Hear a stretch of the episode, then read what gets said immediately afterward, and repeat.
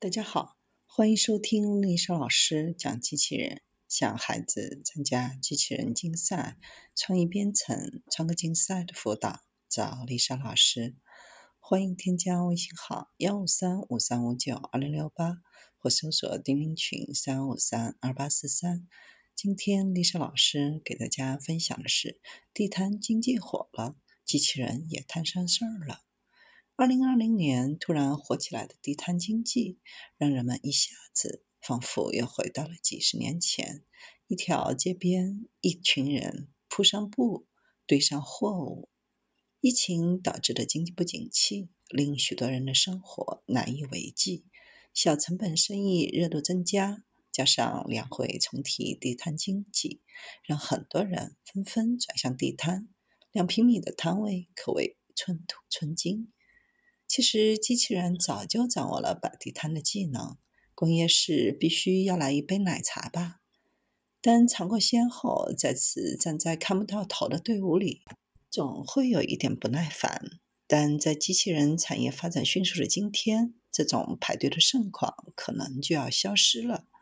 只需要扫码选择饮料并付款，一个萌萌的机器人就会自动调配茶饮。全程无需任何人类员工参加，整个制作过程只需要九十秒，一杯可口的网红奶茶就完成了。在香港、台湾，奶茶师傅们花费一生的时间来磨练自己，为的就是冲出一杯好奶茶。而如今，机器人能迅速冲出一杯醇香的奶茶，还能够招呼顾客，真是一举两得。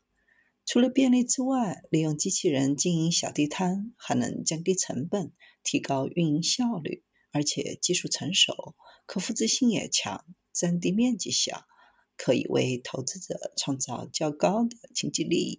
以每人每月平均工资五千元计算，每年光人工成本就可以节省五十多万元。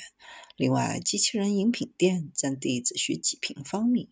在商场寸土寸金的地方，场租费一年省下至少十几万，这六十多万成本节省下来，投资者的收益将大大增加。喝着奶茶，听听音乐，看看表演，也是夜市休闲活动之一。早在二零一六年，机器人的表演就登上了春晚的舞台，五百四十个机器人优必选阿尔法系列机器人大放异彩。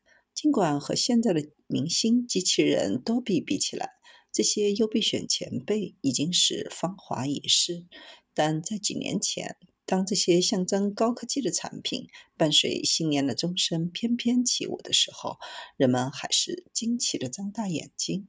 这种前所未有的表演方式，有别于传统歌舞的杂技，第一次刷新了人们的眼球。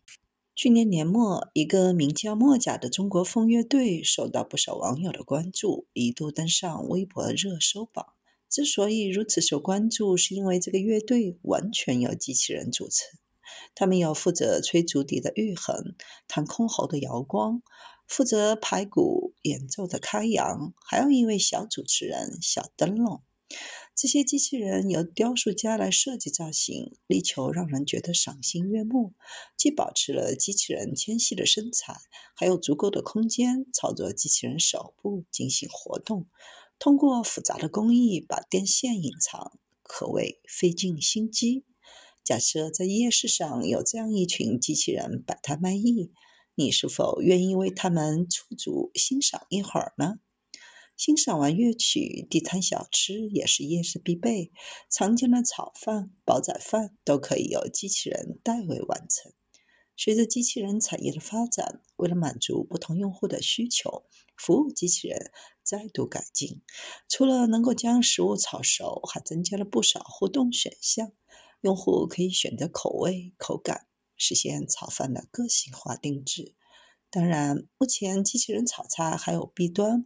必须有人工提前准备好食材、分类，机器人按照既有的顺序将食材放入。当然，传菜这一步也可以由机器人完成。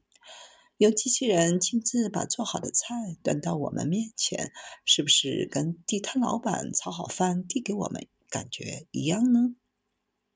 在江苏昆山，一家有机器人运营的餐厅就备受瞩目。炒菜机器人按照客人点的菜单将美食做好，然后交给负责传菜的机器人。机器人根据餐桌位置的编码，根据输入的设定，智能选择最快的道路并停下。客人拿走点好的食物之后，拍拍机器人的脑袋，就能送走机器人。除了这家石家庄还有一家机器人餐厅，里面不是萌萌小小的机器人，而是一个个身材高挑的美女机器人。日本的机器人更是与众不同，居然还会跳曾经红遍大江南北的江南 style。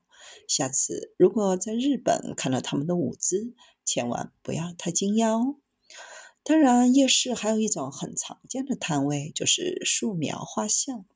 现在机器人也可以代替街头画家，用最快的时间帮我们完成一幅手绘画像。英国伦敦大学金斯密斯学院近日展示了一个会画画的机器人，确切地说，它还只是个机械手臂。在计算机系的辅助下，艺术家们开始训练这个机器人绘制人类的肖像。这个机器手臂拥有一个连接至大脑的眼睛，对艺术家的绘画过程进行观察后，就可以模拟画家的动作和绘画手法，并且通过不断练习完成肖像画，颇有达芬奇的风范。虽然这款机器人仅能绘制局部面部，但它的知觉系统和其他神经生物系统已经达到了一定的先进水平。